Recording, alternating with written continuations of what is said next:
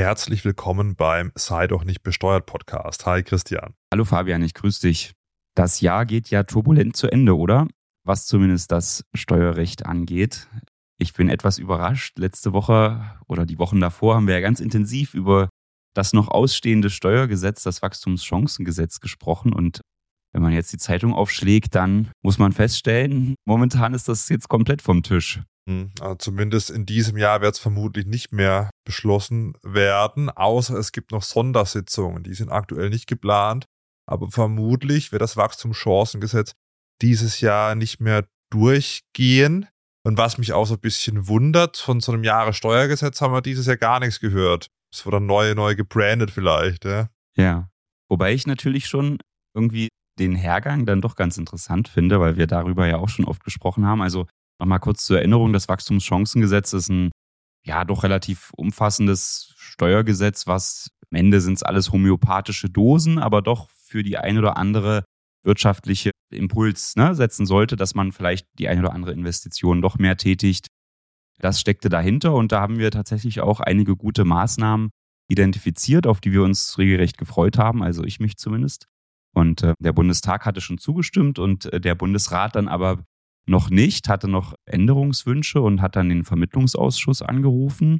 Und da konnte man eigentlich auch immer wieder hören, auch von den CDU-Vertretern, dass sie doch planen, da zuzustimmen oder da zuversichtlich sind, eine gute Lösung zu finden.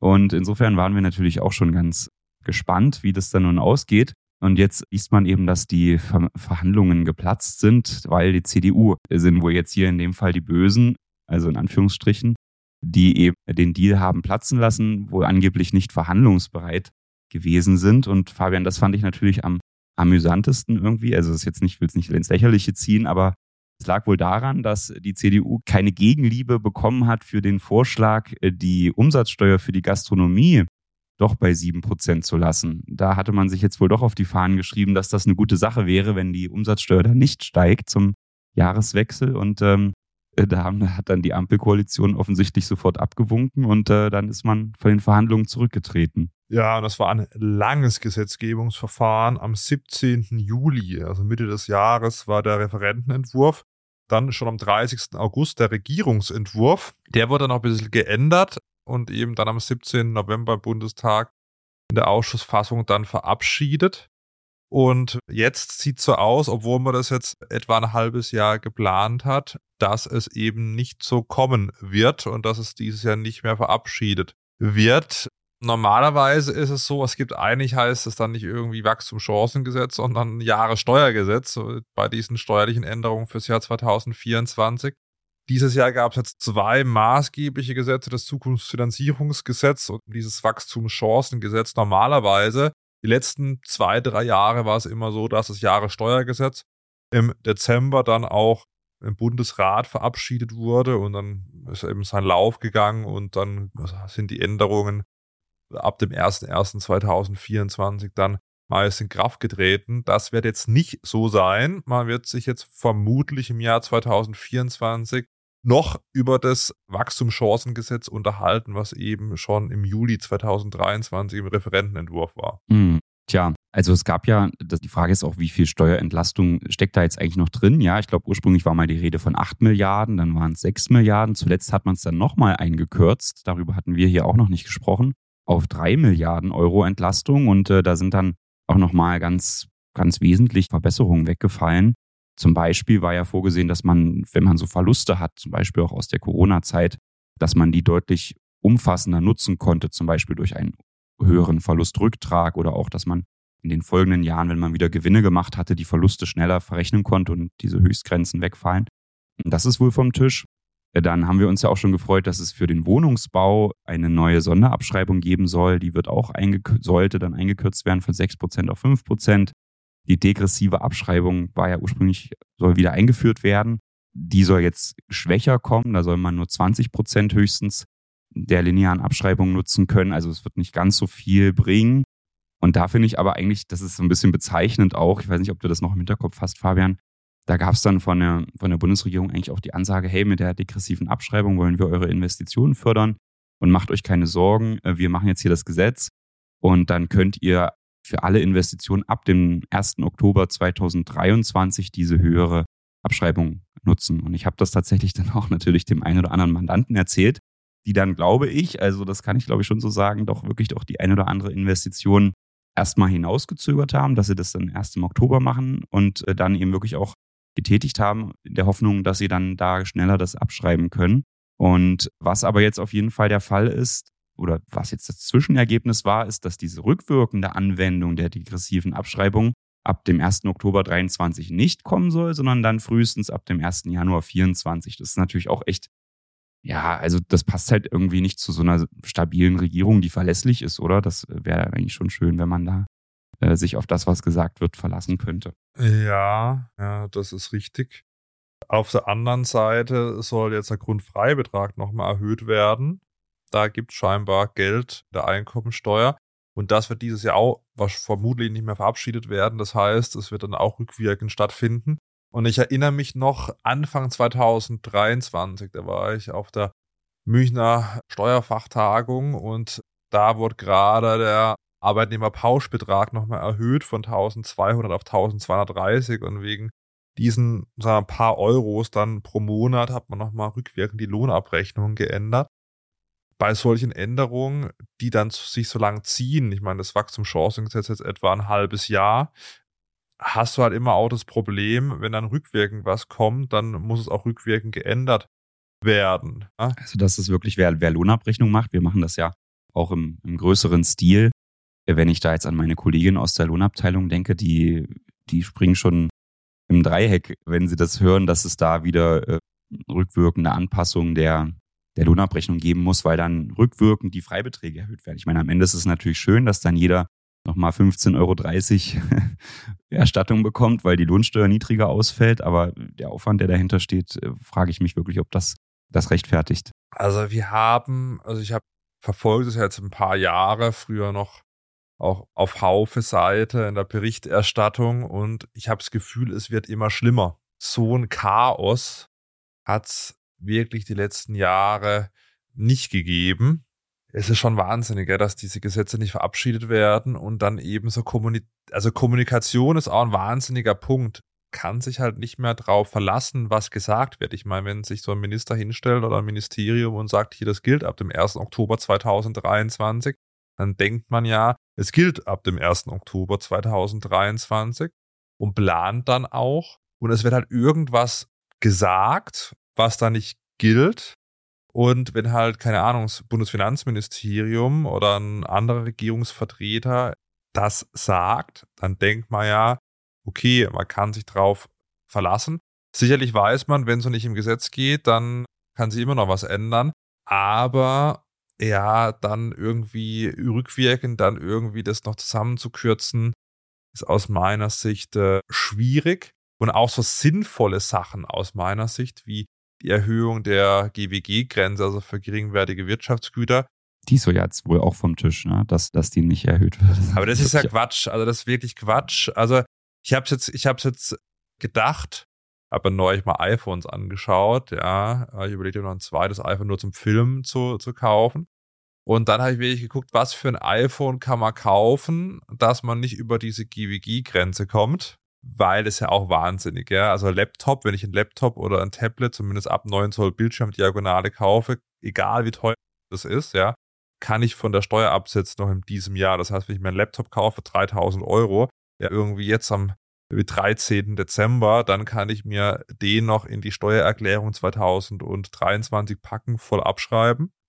Wenn ich jetzt ein iPhone, also ein Smartphone kaufe, geht das nicht. Also erstens mal, die Regelung ist aus meiner Sicht sowieso Quatsch. Und, und zweitens wäre so eine Erhöhung auf 1000 Euro netto, wäre doch sinnvoll und richtig gewesen und führt aus meiner Sicht auch zu weniger Bürokratieaufwand. Ja? Und ob man jetzt da was für 800 Euro direkt abschreiben kann oder für 1000 Euro, mein Gott, wegen sowas wird jetzt ja zusammengestrichen. Ja, zumal es ist ja so, dass der Staat das Geld ja früher oder später sowieso bekommt. Ne, es geht ja nur die Frage um wann. Letztendlich ist es ja so ein bisschen das Aushebeln der Schuldenbremse über die Frage, wann bekommst du das, das Steuergeld von den Steuerpflichtigen, oder? Darum, da, da scheint ja hier, wenn man sich diese Abschreibung und so weiter anguckt, die jetzt doch nicht so vereinfacht werden wie gedacht, geht es ja so ein bisschen um die Richtung, dass man das Geld halt jetzt doch eher braucht, weil das mit der Schuldenbremse nicht so funktioniert hat. Ja. Aber da bräuchte man halt eine äh, breite Finanz- und Wirtschaftskompetenz in der Regierung, um das zu erkennen. Ne? Oh, Fabian. ich vermute ja mal, also ich, ich bin ja, ich bin ja zuversichtlich, also ich glaube schon, dass die im, im Finanzministerium natürlich da ist, aber es ist natürlich wirklich schwierig, in dieser Konstellation zu regieren. Ich glaube, das ist, will da jetzt nicht sagen, dass, dass die FDP da alles richtig macht, aber das ist sicherlich schon äußerst herausfordernd. Jetzt gab es ja auch den SPD-Parteitag. Ne, wir hatten ja hier auch schon so ein bisschen die, die Hoffnung, oder ich habe die geäußert, ob denn Olaf Scholz ein bisschen mehr zum Gerhard Schröder wird, was jetzt so das Thema Vernunft und Wirtschaft und Ausgaben, Priorisierung und so weiter angeht. Aber auf dem Parteitag gab es ja einen absoluten Linksrutsch, ja, wo, wo, man eben sagt, nee, wir wollen da jetzt, was die Wirtschaft angeht und so, das interessiert uns eigentlich nicht. Wir wollen Hauptsache mehr ausgeben für Sozialleistungen. Ja, das ist natürlich dann schwierig, wenn du in so einem Korsett da versuchen musst, das da irgendwas auf die Beine zu stellen. Aber naja. Ja, und die FDP macht jetzt eine Mitgliederbefragung, ob äh, die FDP aus der Ampel raus soll. Bin mal gespannt, was da rauskommt. Das ist zwar da nicht bindend für die Parteispitze, aber klar, wenn da die Mehrheit sagt, wir wollen hier aus der Ampel raus, dann bin ich mal gespannt, wie sich da die Parteispitze positioniert. Ja. Wie, wie würdest du mir denn empfehlen, abzustimmen, wenn ich diese Befragung auf den Tisch bekomme? Du bist ja FDP-Mitglied. Ja, ist eine schwierige, ah, das ist wirklich eine schwierige Geschichte. Ich glaube, viele sind für Neuwahlen, aber ich glaube nicht die Mehrheit. Ich glaube, ich habe irgendwie was von 40, 41 Prozent mal gelesen. Also die Mehrheit ist eigentlich gegen Neuwahlen. Ich weiß nicht, ob das wahnsinnig was bringen würde. Ich kann mir vorstellen, dass in der aktuellen Situation die Sache nochmal verlängert. Neuwahlen sind, glaube ich, auch teuer, habe ich mal gelesen. Wenn man jetzt sparen muss, ist das natürlich auch ein, ein, ein, Kostenfaktor. Aber das ist natürlich nicht entscheidend. Aber ich bin, bin da auch sehr skeptisch. Was, was, was ist denn das Ergebnis dann bei den Neuwahlen? Ja, es kann ja vielleicht auch schlimmer werden. So, so ein bisschen meine, meine Gefahr. Ja, Vermutlich wäre es eine große Koalition. Ja. Aber es geht natürlich schon klar, jetzt ist ja der Bundesrat so auch, auch schuld. Das ist schon Wahnsinn. Ja. Für was wir uns natürlich auch Gedanken machen, weißt andere Länder auf uns schauen. Wir überlegen uns, ob wir hier eine GWG-Grenze von 800 auf 1000 Euro erhöhen sollen. Da bauen andere Länder ganze, ganze Straßen, Schienen, Flughäfen.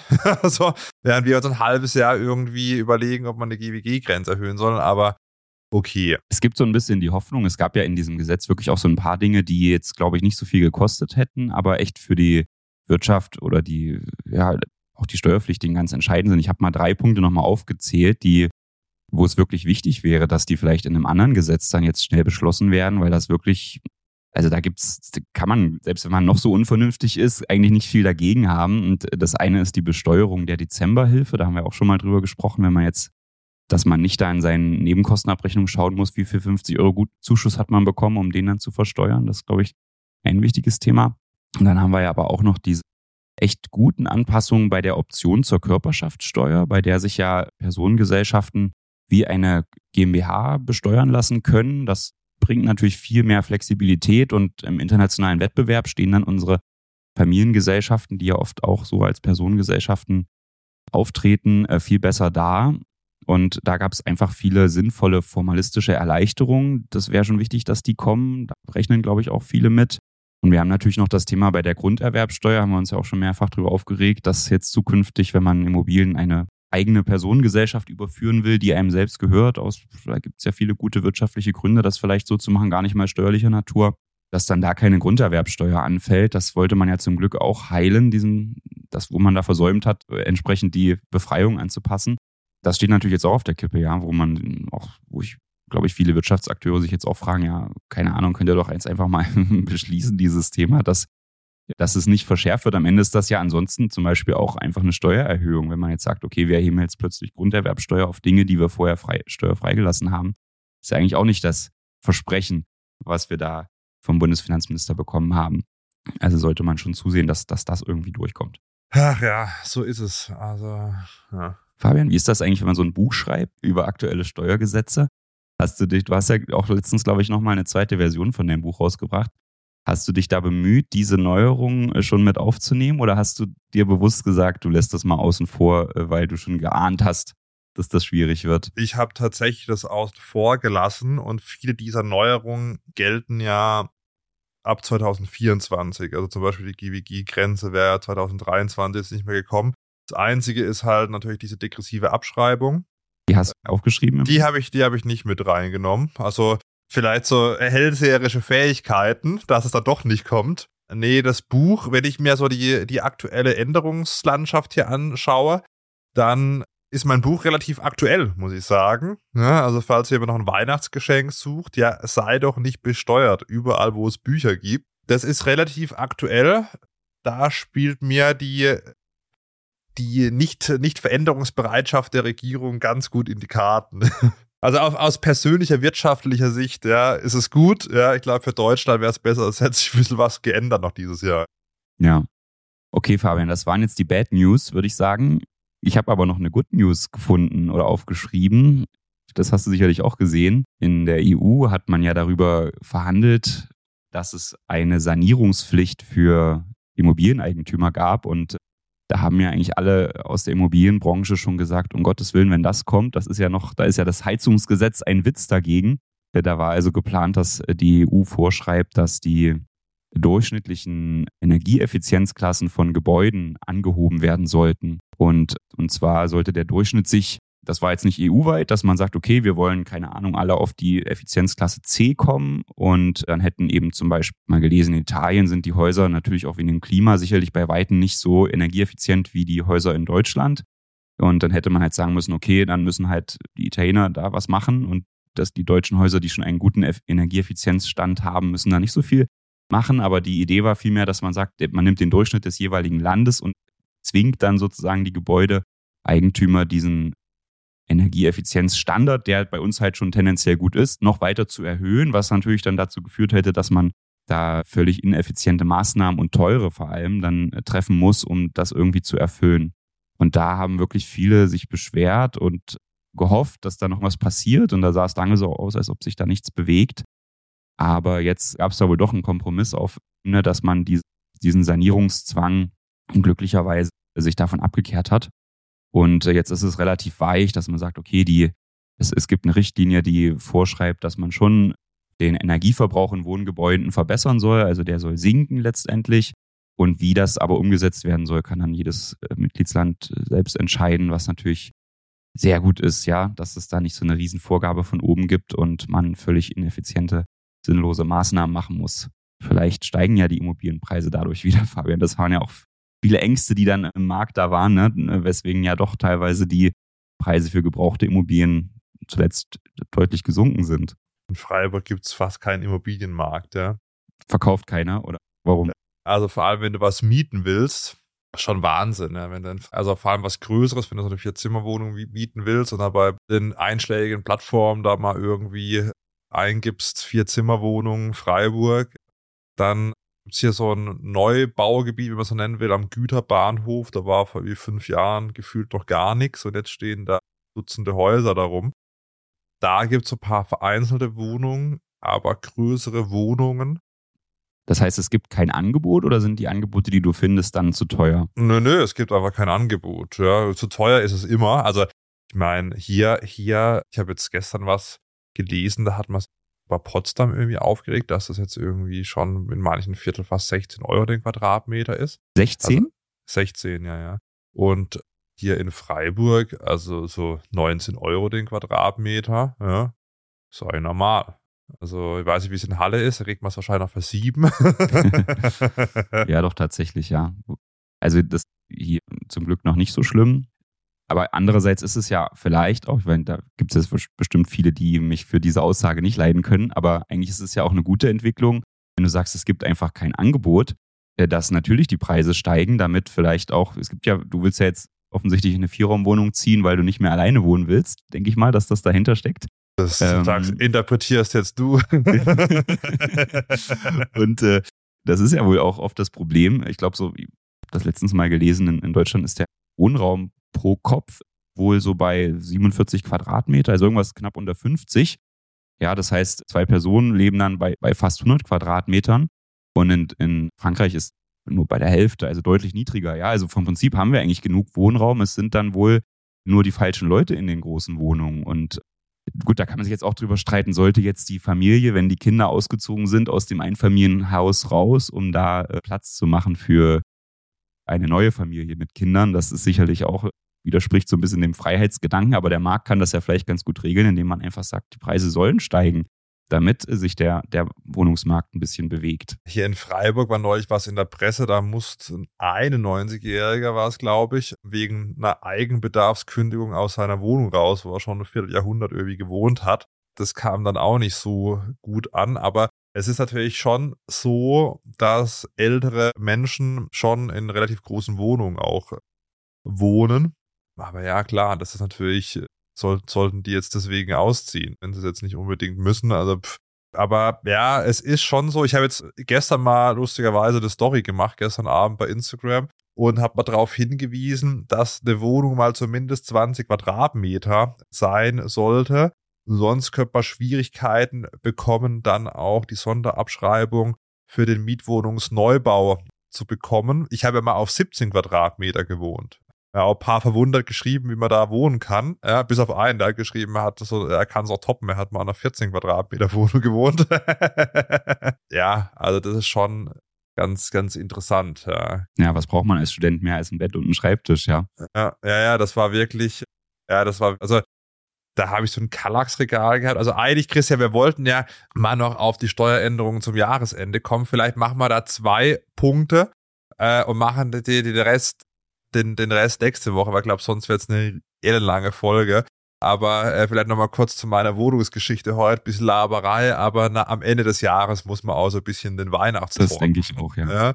So, vor allem, ich schlender da täglich über den Weihnachtsmarkt, deswegen bin ich eh schon in besinnlichen Stimmung. Ja, ich merke das bei deinen Videos. Du bist ja irgendwie ständig auf dem Weihnachtsmarkt, Fabian. Das ist aber kommt davon, weil dein Büro da gleich ist, ne? Ja, ja, genau. Also ich, Freiburg ist eh jetzt so Zentrum nicht so riesig und in Freiburg verteilt. Das ist eigentlich ein Weihnachtsmarkt, aber so verschiedene Standorte. Das heißt, wenn du in der Innenstadt, also ich kann eigentlich, also ich kann fast nicht nicht auf dem Weihnachtsmarkt, wenn ich von meiner Wohnung zum Büro laufe. Aber ich, ich trinke jetzt nicht jedes Mal einen Glühwein. Ja. Das war, es war das war so lustig, eine Geschichte heute mal ein bisschen Laber-Podcast, vielleicht auch mal ganz interessant. Ja. Ich habe Glühwein geholt, ja, und dann sagt mir der, sagt mir der Verkäufer, heute mal kein Espresso. Habe ich gedacht, kann auch nicht. Es gibt keinen, ich glaube, es gibt gar keinen Espresso-Stand auf dem Weihnachtsmarkt. Das ist natürlich fatal, Fabian. Das musst du dann nochmal ändern dann. Vielleicht kann ich, vielleicht kann ich da mal was machen. Espresso mit Schuss geht doch bestimmt auch. Ja, ja, stimmt. Aber ich habe ich hab da noch einen, einen Vorschlag, den ich letztens auch gehört habe, den ich einfach nochmal anbringen möchte. Vielleicht finden den ja andere genauso gut wie ich. Und zwar geht es da um eine Steuererhöhung Normalerweise ist das ja nichts, was wir hier tendenziell gut finden würden. Aber diese Idee fand ich eigentlich gar nicht so, so, also die wirkt für mich vernünftig. Das war ein Professor, der sich im Bereich der Immobilienwirtschaft lehrt und forscht und der hatte gesagt, naja, man könnte ja überlegen, um diese Wohnungsknappheit, die wir ja haben und wenn man das eben so statistisch sich anschaut, haben wir eigentlich keine Knappheit. Es gibt genügend Wohnraum, es sind halt nur, ist halt falsch verteilt, ja. Und es ist natürlich schwierig zu sagen, dass, dass man, also das wird man politisch wohl nicht durchbekommen, dass man die, die Mietpreise jetzt völlig frei macht, dass die Vermieter die Miete erhöhen können, wie sie wollen, weil dann das würde natürlich auch große Probleme, soziale Probleme nach sich ziehen. Und da war sein Vorschlag zu sagen, hey, wir lassen uns doch die Grundsteuer erhöhen. Die Grundsteuer muss ja jeder Vermieter zahlen für, die, für den Grundbesitz, den er hat. Und diese Grundsteuer kann er dann aber umlegen auf den Mieter. Und da war sein Vorschlag, dass man sagt, naja, die, die Grundsteuer könnte man ja personenabhängig machen und quadratmeterabhängig. Das heißt, wenn du also eine große Wohnung hast und du wohnst da allein drin, zahlst du sehr viel Grundsteuer. Wohingegen, wenn du eben in einer großen Wohnung mit vielen Personen äh, wohnst, zahlst du weniger, um das eben versuchen zu lenken, äh, den Wohnungsmarkt dahin, dass eben wirklich, wenn man vielleicht alleine in einer großen Wohnung wohnt, dass man da eben auszieht und Platz macht für die große Familie, die eben händeringend irgendwie danach sucht, dass jedes Kind ein eigenes Kinderzimmer bekommen kann oder so, ja. Kann man sich natürlich jetzt fragen, was ist da die stärkere soziale Härte, dass da vielleicht jemand Älteres vielleicht aus so einer großen Wohnung ausziehen muss oder dass die Familie mit den drei Kindern die ganze Zeit da eben auf 60 Quadratmeter klarkommen muss. Und das ist ja beides hart, ja, aber ich glaube, tendenziell sollte man sich vielleicht eher für die Familie einsetzen und äh, das kann ja ein ganz guter, ganz gutes Anreizsystem sein, ohne dass man jetzt von oben herab sagt, hey, wir müssen jetzt hier konkret dafür sorgen, dass der eine oder andere aus der Wohnung auszieht. Das ist doch eigentlich immer ganz gut, das über einen Preis zu regeln oder dann jetzt hier die, die Steuer, die den Mietpreis erhöht. also da habe ich mal was über eine Steuererhöhung gehört, wo ich dachte, ja, okay, das, das macht mal Sinn, ja. Aber verstehe auch, wenn es da vielleicht Kritik zu gibt. Ja, bei der Grunderwerbsteuer, ich meine, da sollte man aus meiner Sicht auch mal ansetzen, weil ich habe mir dann, also aktuell auch mal so angeschaut, zwecks Kaufen, was gibt es hier so in Freiburg und Umgebung. Und das ist natürlich schon bei den aktuellen Zinsen brutal. Wenn du was kaufen würdest, weil du nichts zu mieten findest. Ja, genau, wenn du was kaufen würdest. Also hier in der Stadt bist du für eine Vier-Zimmer-Wohnung gleich mal 700.000 Euro los. Sind dann so, so 4.000, 5.000 Euro pro Quadratmeter wahrscheinlich, oder? Eher, eher 6.000 hier in Freiburg. Also kommt immer ein bisschen auf die Wohnung an, klar. Aber es ist natürlich schon nicht nur der Kaufpreis, sondern was natürlich auch viele vergessen, sind die Kaufnebenkosten. Ja, wenn ich noch einen Makler habe, irgendwie Maklerprovision 3,57 Prozent, dann hast du die Grunderwerbsteuer hier in Baden-Württemberg 5 Prozent, dann hast du Notar- und Grundbuchkosten, also bist du roundabout bei etwa 10 Prozent, die dann draufkommen. Das heißt, wenn du für 700.000 Euro eigentlich eine Wohnung kaufst, bist du bei 770.000 Euro die 70.000 Euro, die 10% Nebenkosten solltest du eigentlich auf der Seite haben, weil wenn du irgendwie als Privatperson zur Eigennutzung zur Bank kommst und hast nicht mal die Nebenkosten auf der Seite, dann könnte es aktuell schwer werden, eine Baufinanzierung zu bekommen. Und dann hast du halt eine, eine brutale Rate, ja, also müsste man sich mal ausreden beim aktuellen Zinsniveau, aber da bist du bestimmt bei boah, knapp 3000 Euro Rate aktuell. Und ja, das, das muss man sich ja leisten können, ja. So, also das ist schon Wahnsinn wie teuer das eigentlich ist. Und ein Punkt ist eben die Grunderwerbsteuer. Ich meine, wenn du eben für 700.000 Euro so eine, so eine Wohnung kaufst, zahlst halt erstmal hier in Baden-Württemberg 35.000 Euro Grunderwerbsteuer, was natürlich auch als Familie nicht unbedingt hilft, das Eigenheim zu erwerben. Ja, ja ich habe mal ausgerechnet, bei 700.000 Kredit zahlst du schon 2.300 Euro Zinsen bei 4% pro Jahr. Und da hast du noch nichts abbezahlt. Ne? Also das ist schon, das ist schon hart, ja. Da muss man schon volles Bürgergeld mit vier Kindern bekommen. so ist er wahrscheinlich rausschneiden, Christian. also ich meine, stimmt doch, oder? Ist das nicht so, wenn du, also kannst natürlich keine Wohnung von kaufen, aber das ist, ist natürlich, also ne, das, das ist nochmal deutlich, dass du einerseits, wenn du eben mit zwei Kindern und zwei Eltern, die nicht arbeiten gehen, dass du das als Zuschuss bekommst und andererseits, wenn du jetzt über normales Gehalt nachdenkst, kannst du dir davon natürlich kein, kein Eigentum äh, leisten, das du kaufst, ja. Was viele aufregt, dass halt praktisch der Unterschied, wenn man jetzt eine Familie ist, zwischen irgendwie Bürgergeld mit, mit Wohngeld, Heizungszuschuss etc., dass man da halt relativ nah an das Nettogehalt rankommt. Und das fand ich ganz lustig, ein Ausschnitt von, von Kevin Kühnert irgendwie in, in einer Talkshow und dann irgendwie gesagt, irgendwie, ja, man kann das, das Miet, die Miete ja nicht so aufrechnen. Also die, die dürfte man nicht in die, in die, die Vergleichsrechnung mit einbeziehen, die Miete. Hm. Und dann war es ganz, ganz lustig. Dann denke ich mir, okay, aber wo wird denn die Miete gezahlt? Ja, auch aus dem Nettogehalt. Also außer ich habe jetzt irgendwie ein Betriebsgebäude, dann kann ich gleich die Miete von der Steuer absetzen. Aber die normale Miete kann ich ja nicht von der Steuer absetzen. Das heißt, ich zahle sie aus dem Nettogehalt. Und dann muss ich eigentlich das, das mit rein, natürlich mit rein rechnen, wenn ich es mit dem Nettogehalt vergleiche, weil ich muss ja aus dem Nettogehalt dann auch die, die Miete zahlen. Und das ist natürlich schon so, dass viele, ja, gerade im Niedriglohnsektor, ich habe mal gelesen, jeder Vierte verdient unter 14 Euro die Stunde. Und klar, wenn natürlich dann das Bürgergeld mit Wohngeld, Heizungszuschuss und so weiter da relativ hoch ist und soll ja jetzt da auch wieder um 12 Prozent, glaube ich, steigen zum 1.1. Deswegen ja auch diese Einkommensteueranpassung, da bin ich auch mal, da können wir vielleicht auch noch kurz drüber reden. Ich glaube, wir müssen diese Tipps, Christian, zum Jahresende zum nächsten Mal machen. Vielleicht ein Tipp. Lass uns mal erstmal noch einen Tipp machen, weil der ist wichtig, weil das läuft jetzt, die Folge kommt ja am 13. Falls jemand bei unterschiedlichen Banken Depots hat und er hat Verluste und möchte die Aktienverluste beispielsweise nutzen beim anderen Depot. Dann muss ich bei dieser depotführenden Bank, wo die Verluste sind, bis zum 15. Dezember, also wenn es jetzt jemand am Mittwoch hört, bis übermorgen, dann diese Verlustbescheinigung beantragt haben, gilt fürs laufende Jahr. Regelung kann man sich drüber streiten, aber ist nun mal so. Also wenn jemand zwei Depots oder mehrere Depots hat und hat Aktienverluste oder andere Verluste, dann muss er eine Verlustbescheinigung beantragen braucht man nicht, wenn man das Depot bei ein und derselben Bank hat oder wenn man eben keine Verluste hat. Aber ich glaube, viele haben mehrere Depots. Da gibt es ja immer wieder tolle Angebote, wenn man irgendwo ein Depot eröffnet. Also mir geht das zumindest so, dass ich dann da doch das eine oder andere genutzt habe und deswegen mehrere Depots habe. Und äh, da ist es natürlich dann wichtig, das zu machen. Es war jetzt auch turbulentes Börsenjahr. Jetzt zuletzt sieht es ja wieder ganz gut aus, aber davor gab es ja einige Monate, die echt hart waren. Da gibt es bestimmt einige Leute, die da Verluste erzielt haben. Und äh, deswegen die Verlustbescheinigung. Aber dann wird man natürlich relativ schnell feststellen, stell dir vor, jetzt hast du ja, es gibt ja so Depots, wo du 4% Zinsen bekommst auf das Geld, was dort liegt. Und äh, dann hast du da Zinsgewinne letztendlich gemacht oder Zinseinkünfte. Und dann hast du in dem anderen Depot hast du hart getradet mit Aktien, vielleicht mit der Bayer-Aktie, ja. Hast gedacht, äh, ich setze auf die traditionellen deutschen Unternehmen und hast jetzt festgestellt, ach du Schreck, meine Bayer-Aktie ist ja enorm gefallen und ich habe, äh, die muss die aber verkaufen, weil ich das Geld brauche oder weil ich Angst habe, dass sie noch weiter fällt, habe ich sie verkauft und damit einen hohen Verlust gemacht. Jetzt äh, geht man zur Bank und lässt sich dann, ne, normalerweise wäre es so, wenn du jetzt, wollen wir eine nennen, ist egal, bei irgendeinem Depot bist, wo die Aktie liegt, hast du die Verluste, dann schreibt die Bank das in diesem Depot immer weiter vor. Ne? Nächstes Jahr hast du da die Verluste, nächstes Jahr und so weiter. Immer wenn dann da mal Gewinne anfallen, würde die Bank diese Verluste dann automatisch auf diesem Depot verrechnen.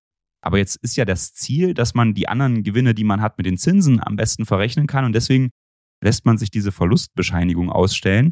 Wenn man dann die Steuererklärung macht, wird man leider dann doch wieder enttäuscht, weil man feststellen muss, diese Aktienverluste kann man nur mit Aktiengewinnen verrechnen. Es ist nicht möglich, das mit, mit anderen Gewinnen aus Kapitaleinkünften zu verrechnen, was natürlich auch irgendwie, tja, so ein bisschen nicht so geil ist, ja.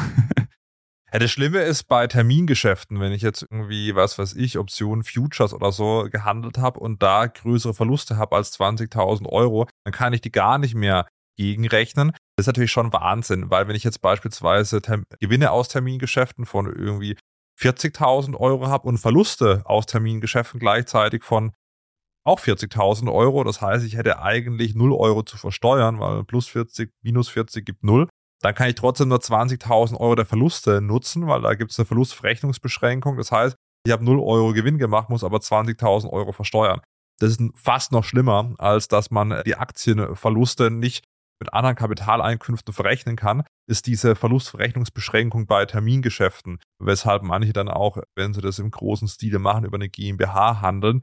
Da gibt's das nicht, aber lass uns mal die Steuertipps zum Jahresende dann nächste Woche machen. Vielleicht auch ein Cliffhanger, das heißt Podcast gerne abonnieren. Ich würde gerne zum Schluss nochmal, wir haben jetzt von Bürgergeld gesprochen und jetzt soll die Einkommensteuer, ja, soll über, also es gibt ja kein Geld aktuell, Haushaltssperre und hier Bundesfinanzgericht, äh, Bundesverfassungsgerichtsurteil, haben wir alles besprochen. Nichtsdestotrotz war es dann schon überraschend, dass Bundesfinanzminister Christian Lindner aktuell trotz diesen ganzen Tovabos dann eine stärkere Senkung des Einkommensteuertarifs plant. Aktuell im Jahr 2023 sind 10.908 Euro einkommensteuerfrei, der sogenannte Grundfreibetrag und der soll bei eigentlich 11.604 Euro liegen nächstes Jahr. Das war, glaube ich, boah, ich weiß gar nicht mehr, was das Gesetz war, aber es ist schon länger beschlossen, glaube ich, im Jahr 2022 schon. Und jetzt hat Christian Lindner der Bild-Zeitung gesagt, es kann nicht sein, dass in der Inflation nur Sozialtransfers angehoben werden. Im kommenden Jahr werden wir die arbeitenden Menschen bei der Lohn- und Einkommensteuer um, 14, um 15 Milliarden Euro entlasten. Das ist natürlich schon interessant, ja, wenn jetzt irgendwie die 8 Milliarden in dem heute besprochenen Wachstumschancengesetz auf 3 Milliarden zusammengekürzt werden und Christian Lindner um die Ecke kommt und sagt, hey, hier haben wir nochmal 15 Milliarden on top zum Entlasten. Und der Grundfreibetrag soll jetzt auf 11.784 Euro angehoben werden. Und auch der Kinderfreibetrag soll angehoben werden. Der hätte nächstes Jahr bei 6.384 Euro liegen sollen für beide Eltern zusammen und soll jetzt bei 6.612 Euro liegen. Vielleicht Kinderfreibetrag. Vor allem für Gutverdiener interessanter. ist es sinnvoller als das Kindergeld, aber vermutlich wird es auch nicht mehr gesetzlich verankert werden, sondern wie im Wachstumschancengesetz das nächstes Jahr beschlossen und dann rückwirkend umgesetzt werden. Also wo die 15 Milliarden Euro jetzt noch herkommen sollen, nachdem man beim Wachstumschancengesetz deswegen 5 Euro hier alle, äh, 5 Milliarden Euro alles zusammenstreicht, weiß ich auch nicht, ob das realistisch sein wird, ob das wirklich kommt. Ich habe eine Vermutung, wo die herkommen. Wahrscheinlich durch die höheren äh, Steuereinnahmen, die sich ja ganz automatisch mit der Inflation ergeben also das habe ich natürlich jetzt nicht durchgerechnet, aber das ist ja naheliegend, oder? Dass die, dass der Staatshaushalt auch nächstes Jahr wieder steigt, einfach durch die Inflation, weil mehr ne, hatten wir jetzt Tarifabschluss im öffentlichen Dienst und so weiter. Ne? Alle zahlen ja dann am Ende mehr Lohnsteuer, weil sie mehr verdienen und dann gibt es ja die kalte Progression, die dann sowieso mehr zulangt. Ich vermute mal, dass es, also das wäre mal interessant, das habe ich jetzt, weiß ich leider nicht, weiß nicht, ob du es weißt, ob das am Ende nur ein Ausgleich von den Mehreinnahmen und der Inflation letztendlich ist oder ob es eine echte Entlastung ist da. Das weiß ich nicht, aber ich vermute mal, es ist nur der Ausgleich der, der Mehreinnahmen. Aber es ist wahrscheinlich auch Verhandlungstaktik, oder? Wenn, wenn du natürlich so eine Verhandlung jetzt gehst mit diesen Koalitionspartnern und die anderen setzen da eben Maximalforderungen auf, ja, nee, sozusagen Sozialleistungen sollen steigen, dann muss natürlich die andere Seite da sicherlich auch erstmal mit einer harten Forderung eingehen, um sich am Ende irgendwo in der Mitte zu treffen, hoffentlich. Vielleicht ist das sicherlich auch ein bisschen Taktik, aber ich weiß es nicht. Das ist jetzt nur meine Vermutung. Also es bleibt auf jeden Fall spannend, wann das Wachstumschancengesetz beschlossen wird und vor allem in was für einem Gesetz dann auch diese Steuerentlastung bei der Einkommensteuer dann stattfinden wird. Also dieses Jahr wird es vermutlich nicht mehr geschehen. Wir haben jetzt diese Folge auch so ein bisschen mit aktuellem gecrashed, aber nächste Woche sollte es jetzt nicht äh, wieder drunter und drüber gehen. Äh, haben wir ein paar Steuertipps zum, zum Jahresende. Deswegen gerne Podcast abonnieren und nächste Woche wieder einsteigen. Dann machen wir das, machen wir das die kommende Woche, Christian, oder? Ja, so sieht's aus, machen wir auch. Machen wir. Ich wollte noch einen Hinweis geben aufs Bundesverfassungsgericht. Das hat uns ja jetzt zuletzt hier oft beschäftigt. Das hat auch gerade noch ein anhängiges Verfahren zu entscheiden zu dem Thema Verlustverrechnung bei Aktiengewinnen. Mm, das ist noch offen und da werden dann jetzt auch aktuell die ganzen Steuerbescheide diesbezüglich vorläufig äh, erlassen. Also wenn man Verluste mit Aktien hat, Gewinne aus anderen Kapitaleinkünften, die man gern verrechnen wollen würde, das geht halt laut Steuergesetz aktuell nicht, aber könnte vielleicht dann zusätzlich zukünftig durch das Bundesverfassungsgericht ermöglicht werden, weil die, Klammer auf, hoffentlich, Klammer zu, feststellen werden, dass das vielleicht gegen das Leistungsfähigkeitsprinzip verstößt, wenn man am Ende ja nicht reicher geworden ist, weil man auf der einen Seite Verluste hatte aus Aktien und auf der anderen Seite Gewinne hatte aus Zinsen zum Beispiel, dass es ja dann nicht sein kann, dass man das nicht verrechnen darf. Und wenn die das so entscheiden würden, würden die Steuerbescheide automatisch geändert werden. Das ist aber dafür ist wiederum erforderlich, dass man natürlich diese Anlage CAP trotzdem ausfüllt, ja. Wenn man jetzt vielleicht vorhinein schon sagt, ey, ich kann eh nichts verrechnen, da brauche ich das gar nicht in die Anlage Cup eingeben äh, oder eintragen, das wäre dann eigentlich nicht richtig, sondern man sollte es trotzdem eintragen, auch wenn die Verrechnung nicht möglich ist, weil man dann vielleicht noch hoffen kann auf das Bundesverfassungsgericht, wo man ja jetzt zuletzt gesehen hat, dass das dann doch regelmäßig zu vernünftigen Entscheidungen führt und ähm, vielleicht dann auch in dem Fall. Also das sollte man vielleicht auch im Hinterkopf haben, wenn man jetzt Verluste hat mit Aktien, dass man doch noch bis zum 15.12. sich die bescheinigen lässt von der Bank, damit man dann eben das zumindest in der Steuererklärung angeben kann, in der Hoffnung, dass das Bundesverfassungsgericht da positiv entscheidet. Perfekt, ja wunderbar. Sehr gut, Christian. Dann wichtiger Hinweis, dann hört man sich äh, nächste Woche wieder. So sieht's aus, genau. Schöne Weihnachtszeit bis dahin und bis nächste Woche und viele Grüße an alle. Ciao, ciao. Ciao, ciao.